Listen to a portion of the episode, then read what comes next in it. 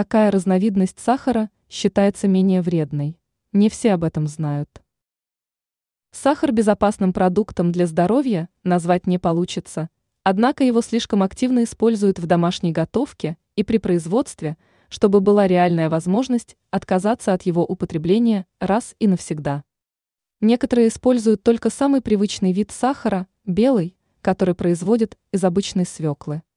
Ничего полезного в продукте не остается. По факту белый сахар – это быстрый углевод.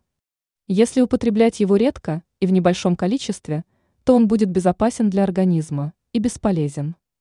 Мало кто при этом знает о том, что существует полезная альтернатива сахару.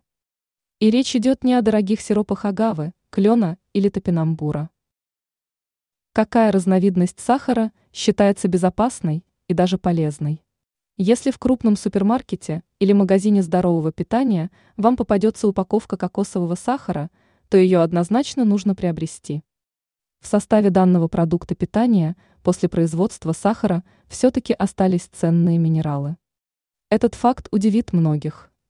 При диете и заболеваниях такой сахар все-таки употреблять не рекомендуется по причине высоких показателей калорийности и гликемического индекса, однако всем остальным людям включить в рацион кокосовый сахар все-таки можно.